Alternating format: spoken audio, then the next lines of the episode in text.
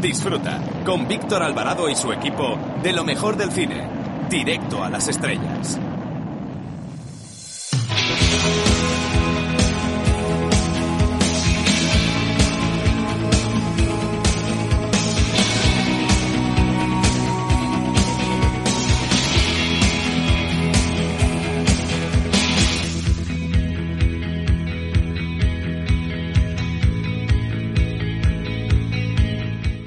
Hola, soy Fernando Tejero y os mando un beso muy fuerte a todos los oyentes de, Directo a las Estrellas. Chao, si os quiere, chao.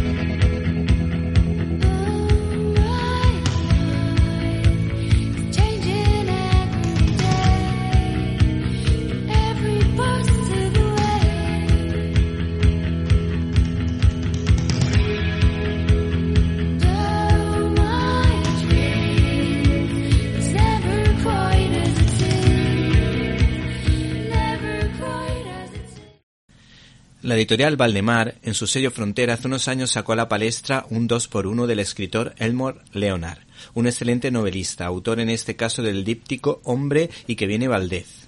Lo que me da pie para hablar de un western que ha sido para mí todo un descubrimiento.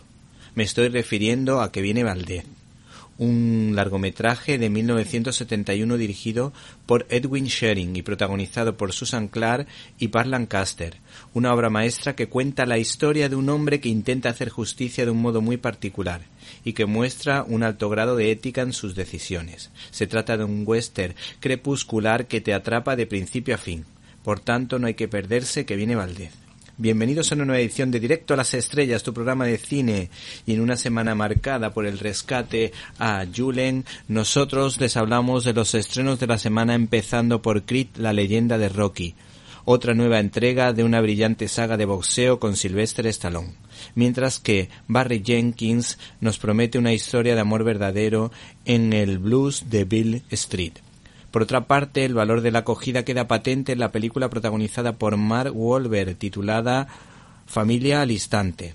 También se estrena Otzi, El hombre de hielo y Bendita locura, y un puñado de películas más. Todo ello sin olvidar nuestras habituales secciones como Críticas en un minuto, donde analizaremos los pormenores de la película de Mena y Shyamalan Cristal. Y no puedes perderte la firma de Pello Sánchez y hay que prestar atención a la interesante entrevista que tendremos con Alicia Pérez Tripiana, que nos va a hablar de un libro muy interesante, La Biblia en el Museo del Prado.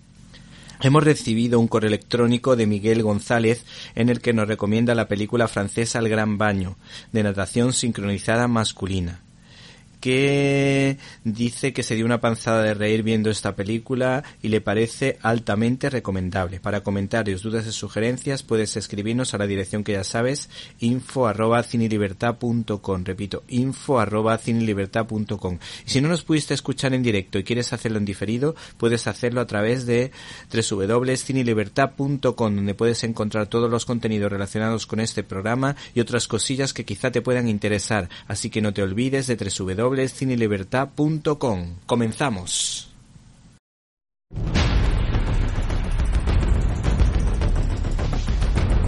Storyboard.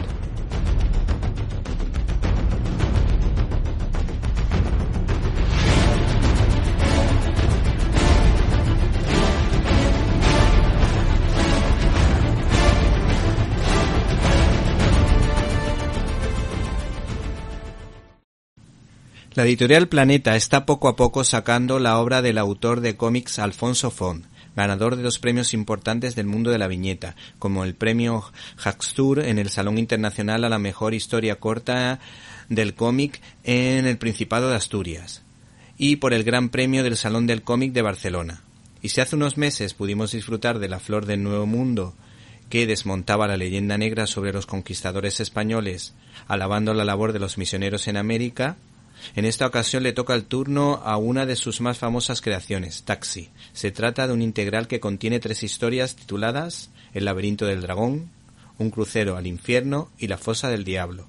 Taxi es una atractiva y brillante periodista que arriesga su vida para poder obtener información valiosa para ser publicada en medios de comunicación.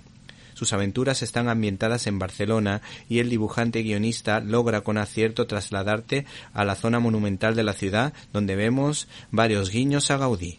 Las tramas están muy logradas y tienen su complejidad, lo que demuestra el enorme talento de Alfonso Fon. Nos ha encantado la primera historieta titulada El laberinto del dragón, que es una gran historia de espionaje industrial, con varios giros argumentales que te atrapan de principio a fin. La otra historieta que merece la pena es la titulada La fosa del diablo, en la que se critica a las cloacas del Estado que dificultan el trabajo de buenos y honrados policías que se la juegan en el cumplimiento del deber con una conversación final que lo dice absolutamente todo. El personaje tiene un encanto especial, tiene un toque ligeramente picante, tratándose de una heroína valiente que busca siempre la verdad. Estás escuchando Directo a las Estrellas. Víctor Alvarado. La editorial Panini, en alianza con el magnífico sello Bonelli, está sacando a la palestra excelentes novelas gráficas narradas con la maestría de los grandes creadores italianos. Hoy les presentamos Monolith, escrita por Roberto Recchioni y ilustrada por Mauro Useo y Cecotti, más conocido con el sobrenombre de LRNZ. Se trata de un doble proyecto, ya que esta novela gráfica se diseñó para ser muy cinematográfica y de hecho ya hay un acuerdo con Sky Cinema y Locke and Valentine para hacer una operación conjunta cine barra cómic, aunque los mensajes de película y cómics son opuestos. Por tanto, Monolith es cine y es cómic como dice su guionista. La obra desde luego es muy visual y la historia es potentísima. Está narrada con un ritmo endiablado que te mantiene en tensión desde el principio hasta el final.